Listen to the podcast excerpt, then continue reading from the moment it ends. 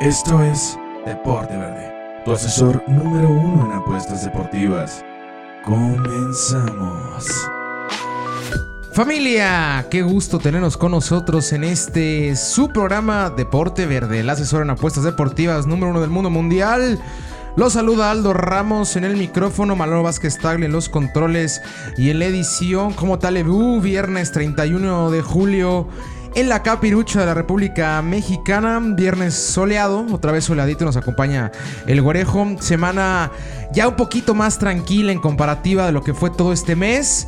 Pero no por eso deja de tener información. Liga MX, tenemos picks de Serie A. Caso Checo Pérez que es bastante delicado.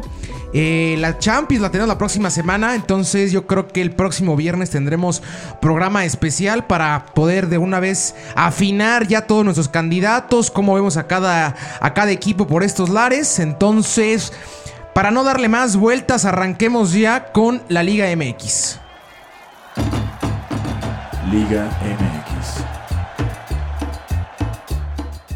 La Liga MX, la cual arrancó con su jornada número uno, aún bastante alejado del fútbol, el cual nos gustaría ver.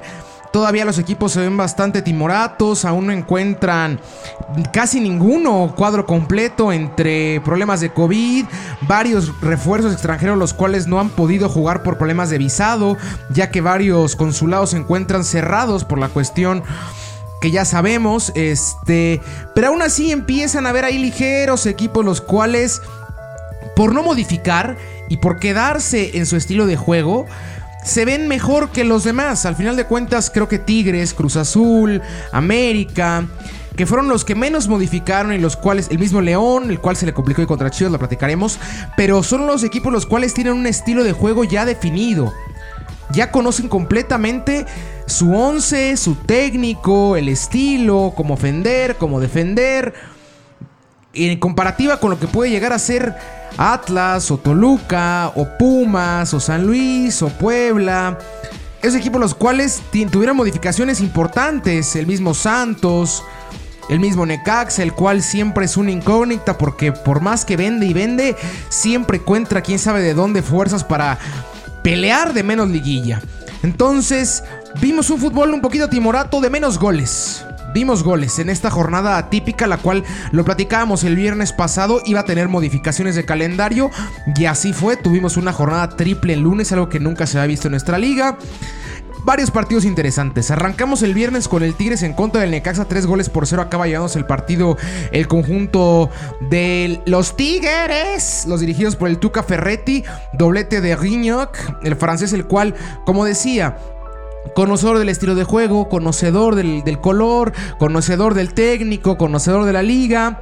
Mucho más fácil que pueda permear este el estilo futbolístico que tanto caracteriza al conjunto de Tigres y que tanto caracteriza al ariete francés, ¿no? Después el sábado vimos el Chivas en contra de León, partido medio aburridón, muy cerrado, hay peleadón, siguen, los dos equipos son buenos, ambos equipos son bastante buenos, en mi opinión creo que Chivas va a ser de las grandes sorpresas o no tan sorpresas porque en plantel tendría que estar arriba y yo creo que va a estar arriba el conjunto de Guadalajara, el más golpeado junto con Atlas posiblemente, por ahí en su momento Toluca, en su momento América, en su momento Cruz Azul, pero hoy en día creo que Atlas y Guadalajara, los equipos que más problemática están teniendo con cuestión del, COVID.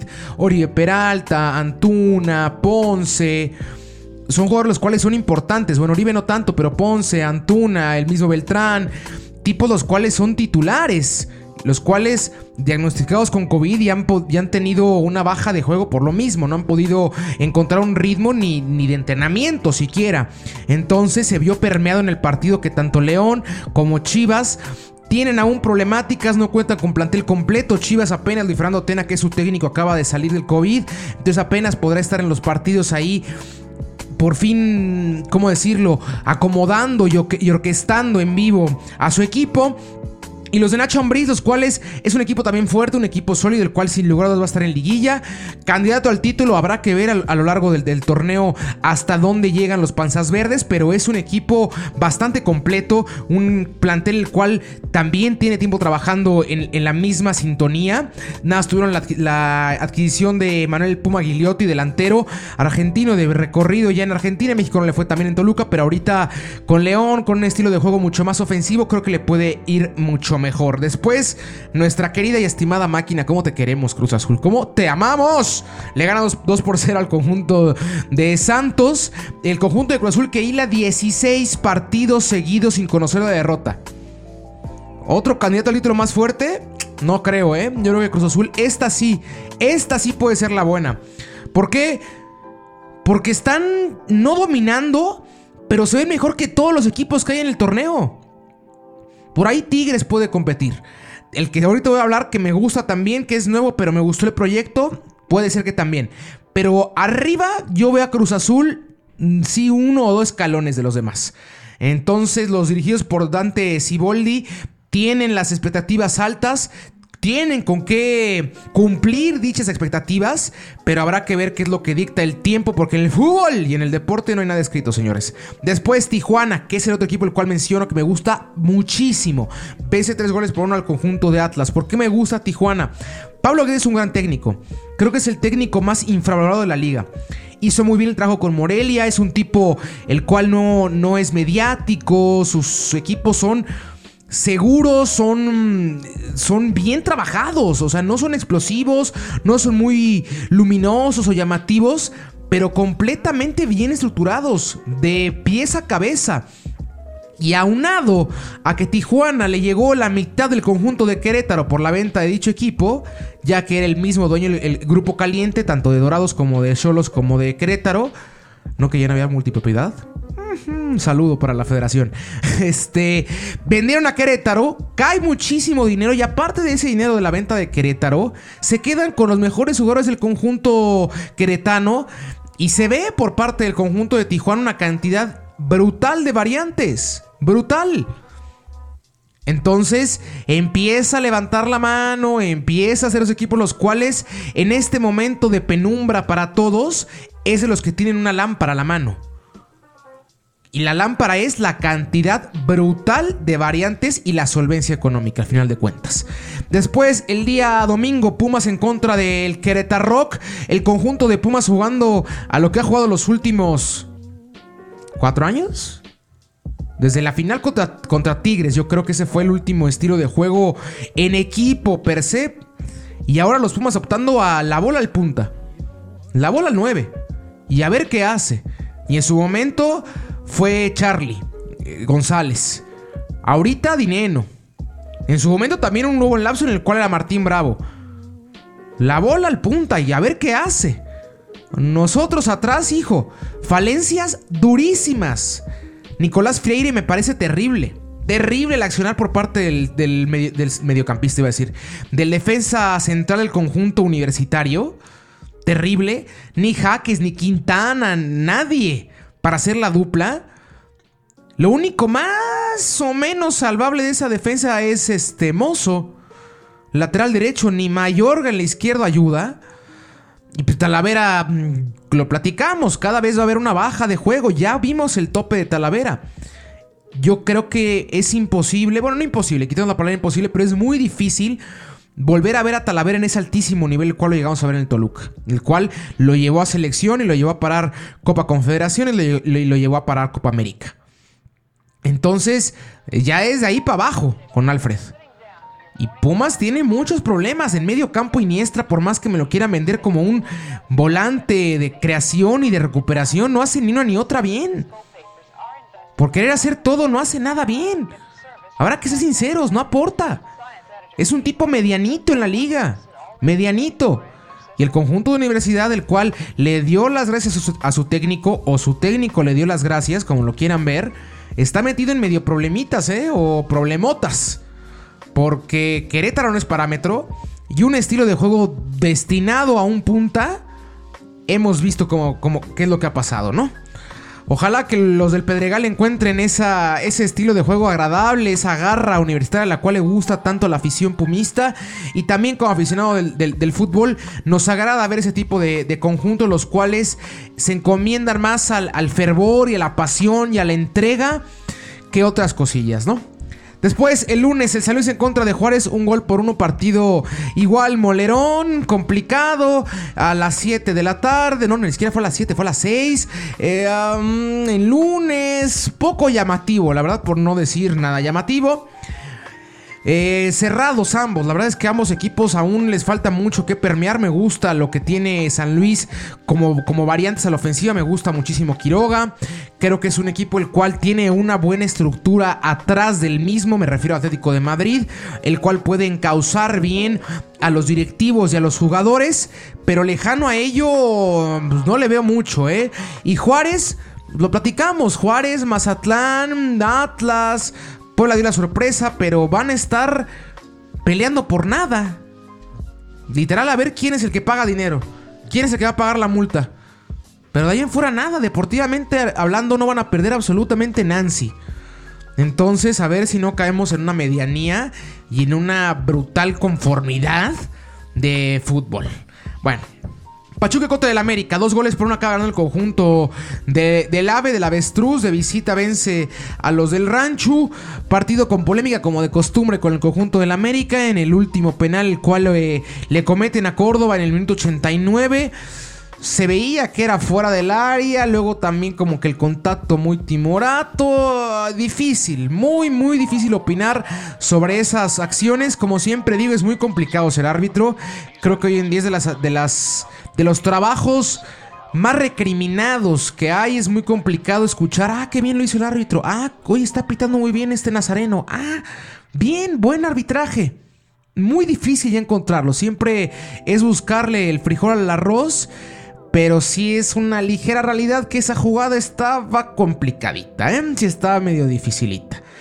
Aún así, el América, el cual, como mencionaba con lo de Tigres al principio, que, de no cambiar, Igual América, un equipo el cual no ha cambiado, si bien no tiene ese poderío como estaba acostumbrado toda su vida, con nombre tras nombre tras nombre tras nombre, pero es un equipo de medio campo para adelante fuerte. Ya atrás, híjole, híjole, cómo le está costando, ¿no? Raro verle el, el declive por parte de una saga americanista la cual pintaba muy bien. O sea, siempre Valdés bien hecho, Aguilera bien hecho, Sánchez bien hecho, Paul Aguilar. Pero han tenido un declive de fútbol importantísimo. Se ven lentos, se ven sosos, se ven bofos. Y tiene que haber un cambio ya por parte de Miguel Herrera y tiene que meter la mano dura como le gusta al estratega nacional. Y aparte, si le sumamos que Guillermo Ochoa le cuesta mucho los arranques de torneo, se ha demostrado una y otra vez que ya por ahí de la jornada 12 empieza a dar puntos, pero ahorita... afortunadamente acaban llevándose los puntos, afortunadamente para su causa.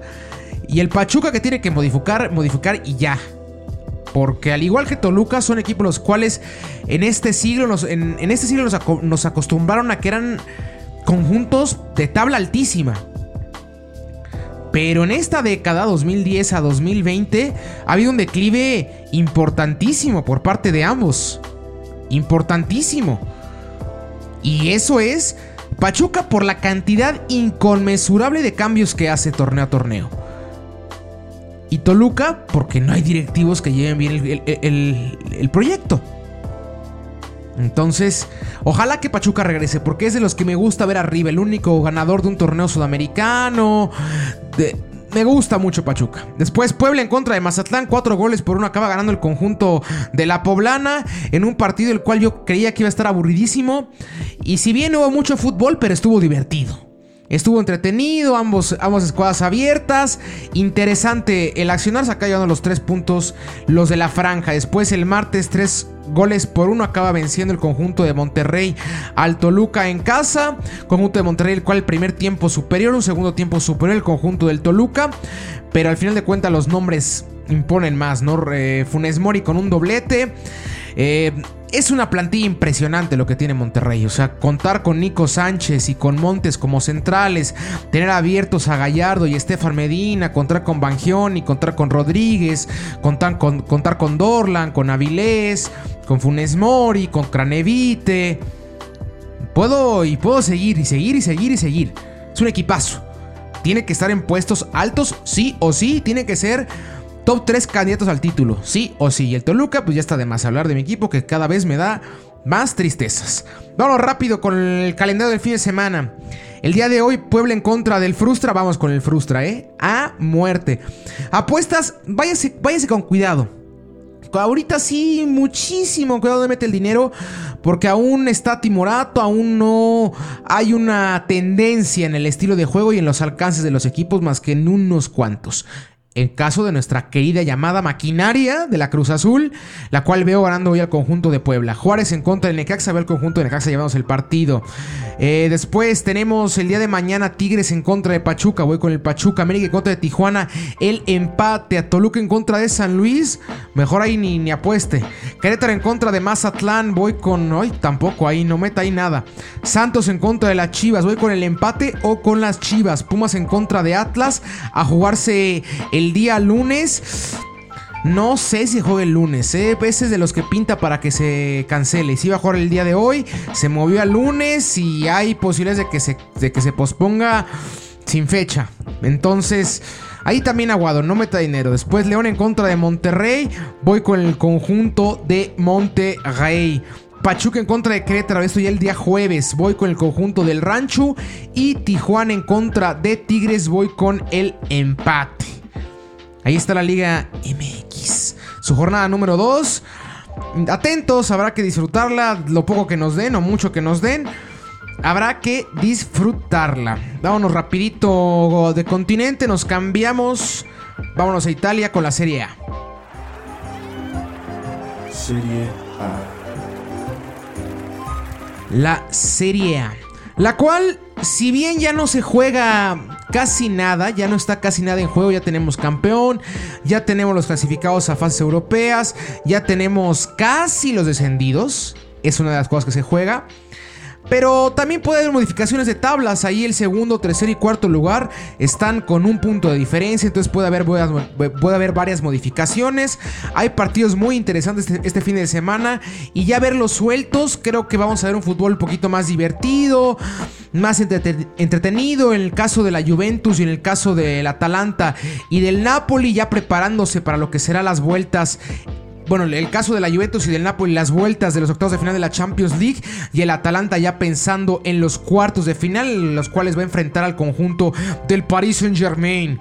Entonces, vámonos con el primer partido del día de mañana, sábado 1 de agosto. Brescia en contra de la Sampdoria en el sentido Brescia contra una ya salvada Sampdoria. Voy con el conjunto de la Sam. Milan en contra del Cagliari. Voy con el Milan directo, altas de un y medio o hasta de dos. El conjunto del Milan que cerró muy pero muy bien, muy pero muy pero muy pero muy bien, junto con el Atalanta, los mejores equipos de la Serie A en este cierre. Y creo que no será la excepción en, este, en esta conclusión de torneo. Atalanta en contra del Inter, el mejor partido de la jornada, sin lugar a dudas. Ambos equipos altísimo nivel, ambos equipos con una gran, pero gran temporada. Y si bien, como, como les decía, ya no puede haber modificaciones, ambos van a estar en la siguiente Champions. Pero qué mejor decir, acaba en segundo. Suena mejor, ¿no? La medalla de plata, la medalla de bronce. Ya ambos van a estar, van a estar peleando dicha presea. Por lo cual creo que va a ser un partido muy entretenido, un partido abierto, un partido de muchos goles, altos de dos y medio. Pronóstico, voy con el Atalanta, creo que se va a llevar el partido. Eh, el Inter aún así no lo descarto, es, es un gran equipo. Es un gran equipo el conjunto del Inter. Pero como bien, como les he dicho a lo largo de estos programas post-COVID, bueno, post para un COVID, el Atalanta es el equipo que más me gusta en Europa. Después, Juventus en contra de la Roma. Otro partidazo, una 45. Va a tener que dividirse. Va a tener que dividir el cuerpo, poner la tele, el teléfono y el iPad para el siguiente partido que le voy a decir. Partidazo igual, la Loba ya ha clasificado a la Europa League, ya no puede haber modificaciones, no tiene alcances para la Champions, entonces ya no va a pelear absolutamente nada. La Juventus lo mismo, no hay forma en la cual lo puedan, la puedan descender del título. Cuatro puntos arriba de su más cercano perseguidor que es el, el Inter. Por lo cual, partido en el cual nada más a jugar fútbol. La Juventus a poder calibrar un poquito más y calentar aún más motores previo a la Champions. Y la Loba reafirmar ese quinto lugar de la temporada que fuera tan importante después de dos años complicados de liga. Porque le estaba, le estaba yendo bien en Champions, pero en liga les costaba bastante se fue Spalletti, este, llegó Ranieri, se fue Ranieri. Ha habido varios, cambios. Después, Napoli en contra del la Lazio. Igual, partido muy divertido, partido interesante. Partido que ya no se juega nada. El Napoli oficialmente está en el séptimo lugar de la tabla. Va a pelear los qualifiers para meterse a Europa League. Ya no tiene pase directo. No hay forma en el cual el Sassuolo lo alcance. No, ya no hay forma en el cual el Sassuolo lo alcance. Están a 8 puntos de diferencia. Por lo cual, igual partido para el Napoli a no jugarse nada más que calentar para la Champions. Y la Lazio, igual que como mencionaba con el Atalanta y con el Inter. Ahí ellos rezando por el empate entre ambos. Ellos ganando se pondrán en ese segundo lugar y conseguir esa presea de plata, si lo queremos ver así. Y de manera individual, Cyril Móvil sigue en esa pelea por la bota de oro. Muy complicado que lo alcance Cristiano, ya rebasó a Tito Lewandowski temporadón por parte del italiano, el cual a lo largo de su carrera se le ha complicado bastante, ¿no? Como encontrar ritmo fuera de su país, dentro del mismo siempre ha dado temporadones, pero temporadones en serio, y fuera ya habrá que recordar cómo lo hizo en el Sevilla, que le complicó bastante, habrá que recordar cómo le fue en el Borussia, que también le costó bastante, entonces un jugador raro, diferentón. Me recuerda un poco a Klose en Alemania, el cual en Alemania jugaba increíble, pero salía de la misma y muy, muy complicado, o como Podolski, ya muy complicado para los jugadores teutones. Bueno, ambos nacidos en Polonia, pero naturalizados alemanes. Eh, después tenemos para concluir la jornada el domingo el Spal en contra de la Fiore. Voy con el conjunto de la Fiore. En el Napoli en contra del Lazio voy con el empate con la Lazio. Bolonia en contra de Torino voy con el Toro. Genova en contra del Verona. Vital este partido para el Genova. Vital. ¿Por qué? Porque está peleadísimo ese, ese último lugar del descenso con el Lecce. 36 puntos tiene el Genova, 35 tiene el Lecce. No hay nada de diferencia. Y ambos tienen rivales complicados. El Gelas que llega como noveno de tabla y Leche va contra el Parma y el Parma es el onceavo de tabla. Entonces tendrán que encomendar todo su fútbol para salvarse. El Genova tiene ese puntito que les da más calma. Pero aún así no se pueden confiar. Va a ser un partido, no sé si entretenido, pero sí a matarse. ¿eh? El Genova va a salir a dar todo. Después, como mencionaba, Leche en contra del Parma ahí igual, pronóstico reservado en ambos. Genova contra Verona y contra Parma, sí, pronóstico total y completamente reservado. Después, para complementar la jornada y el torneo, el Sassuolo en contra del Udinese. Partido en el cual yo veo llevándose los puntos el conjunto del Sassuolo. Gran cierre, gran cierre por parte del conjunto verdinegro. Me gusta eh, el equipo de Sassuolo. Ha tenido un levantón importantísimo. De los 21 equipos que hay en Italia que tiene estadio propio. Eso va de un proyecto diferente. Ha tenido últimamente delanteros, si bien no muy grandes, pero llamativos. Simone Sasa, ahorita Caputo me gusta bastante. Es, es una buena escuadra. Y con eso se, termina la Serie A. Un torneo si bien iba a decir atípico, pero no tan atípico porque acabó ganando la, eh, la Juventus. Sí atípico porque no estuvo el Napoli en segundo lugar, llevaba 5 o 6 años siendo el segundo en la tabla, el Inter despertó, el Milan empezó a despertar, apareció un nuevo equipo en la, en la ecuación que es el Atalanta, la Lazio también tuvo una gran temporada, muy interesante esta, esta Serie A, esperemos que el próximo año se mantenga en esa tónica, que haya mucho más competencia, que haya mucho más fútbol. Les digo la tabla para acabar, si la última vez que hicimos la tabla de la Serie A. Oh. Juventus, primer lugar con 83. El Inter con 79 en segundo. Atalanta en tercero con 78. La Lazio igual con 78 puntos. Pero ellos en cuarto lugar. La diferencia de goles bastante importante. Casi 20 goles de diferencia entre el Atalanta y la Lazio. Roma en quinto con 67. El Milan en sexto con 63 el Napoli en séptimo con 59, el Sassuolo en octavo con 51, el Gelas Verona con 49 en el noveno lugar y la Fiore con 46 complementa el top 10 de tabla. Después el Parma con 46 en onceavo, el Bolonia con los mismos puntos en doceavo, el Cagliari en treceavo con 45, el Udinese con 42 en el catorceavo, la Sam en lugar número 15 con 41, el Toro con 39 en lugar 16, el Genova, como, platicaba, con problemas de descenso ahí, aún peleando en la última jornada con 36 puntos en el puesto número 17. El Leche con 18, actualmente descendido con 35 puntos. Y el Brescia y el Spal, que lo anunciamos hace mes, mes y cuarto, descendidos completamente ambos equipos. Con esto concluimos el fútbol. Cerramos con lo de Checo Pérez. Sí, hay que cerrar con lo de Checo Pérez porque es una noticia triste, una noticia complicada. El piloto nacional fue, dio positivo a, COVID. El señor corría en Hungría, viene a México porque su mamá tuvo un accidente. Sale a un restaurante, hay, hay fotos y demás a la hora de hacer las pruebas previo a este gran premio de Silverstone en, Inglaterra. Da, primero dicen que lo, mantienen alejado, que aún no es claro si es positivo o negativo. Después acaba saliendo que sí es positivo, por lo cual no podrá correr el fin de semana. El sustituto, el sustituto será Hulkenberg. Se platicaba de Esteban Gutiérrez, pero al final de cuentas se opta, Racing Point opta por Hulkenberg para sustituir a Checo. Eh, yo creo que la, la peor decisión que ha tomado Checo Pérez en su carrera. Fácil y sencillo. Él hablaba en, su video para confirmar dicho caso que era de los días más complicados desde, desde, que había empezado esta travesía llamada a ser piloto de Fórmula 1. Y lo entiendo, es que es una... No sé si inconsciente porque al final de cuentas de raíz fue a ver a su mamá, la cual había tenido un accidente, quería estar al pendiente, pero el hecho de salir a un restaurante, el hecho de no tomar las medidas pertinentes, en la foto se ve que no trae cubrebocas, está con su pareja, hay, cositas que habrá que tener que estar en el deporte de la élite, por decirlo así, el deporte más caro. Por lo cual las normas van a estar a rajatabla, durísimo. Y si aparte le sumamos que hay un rumor durísimo de que Racing Point está buscando a Fettel para sustituirlo la siguiente temporada, pues habrá que hacer todo perfecto. Habrá que tener las medidas completamente alineadas y perfectas. Estoy en temporada con el dolor de mi corazón. No puedo ir o si me rebasa. Perfecto Voy, la veo, yo con careta, con cubrebocas, con guantes, casi casi con un traje. ¿Por qué? Porque soy piloto de Fórmula 1.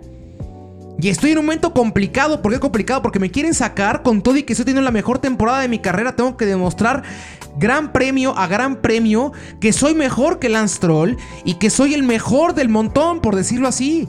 Que yo ya estoy listo para otros tipos de alcances que si me dieran en las manos un Mercedes nuevo, seguramente estaría en top 3 cada carrera. Y fue un error, en mi humilde opinión, terrible. No catastrófico, no, pero sí terrible.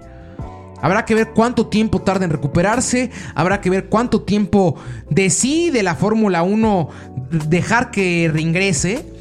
Porque obviamente ellos tienen que tener la mayor cautela posible. Porque están moviéndose de país en país. Eh, y en un continente el cual fue golpeado duro con todo esto del COVID y que va saliendo, entonces no pueden permitirse que haya focos de contagio. A diferencia de la Liga MX, que no lleva bien las cosas. Ahí es una muestra de cómo llevar correctamente las cosas. Tenemos un pequeño caso Comper, adiós fuera. Adiós. ¿Por qué? Porque viajamos con técnicos, viajamos con pilotos, viajamos con ingenieros, con todo. Es un equipo enorme. Y el control tiene que ser de esa manera, enorme. Entonces Sergio Pérez metido en ligeros problemas. Ojalá que el mexicano se recupere pronto. Ojalá que el mexicano pueda reincorporarse a su escudería y ojalá se quede muchos años más en la máxima disciplina del automovilismo porque es un gran piloto. Es un talentazo. Un talentazo el cual ha tenido mala suerte de estar en malos momentos de equipos. Porque uno creía que con McLaren iba a levantar y ¡pum! La peor época de McLaren. medio complicado. Entonces, con esto llegamos al fin del programa. Eh, esperamos que haya sido de su total agrado. Como siempre, mandarles un agradecimiento, un abrazo, un beso y todo a lo que nos escuchan fin de semana a fin de semana, semana a semana, en México, en Estados Unidos, en Irlanda, en Colombia, en El Salvador, en Guatemala, que son los que nos escuchan, los queremos, los amamos. Manolo y yo los adoramos, mi gente. Nos vemos el próximo viernes, mejor dicho, nos escuchamos el próximo viernes con nuevo contenido. Síganos en nuestras redes sociales, arroba Deporte Verde. Ah, siempre me equivoco, Manolo. Arroba Deport Verde en Instagram y en Twitter, Deporte Verde en Facebook. Nos vemos la próxima semanita. Que haya suerte. Un abrazo. Esto fue Deporte Verde, tu asesor número uno en apuestas deportivas. Escúchanos cada viernes con nuevo contenido. Síguenos nuestras redes sociales, Deporte Verde, Facebook, Deporte Verde, Instagram y Twitter. Hasta la próxima.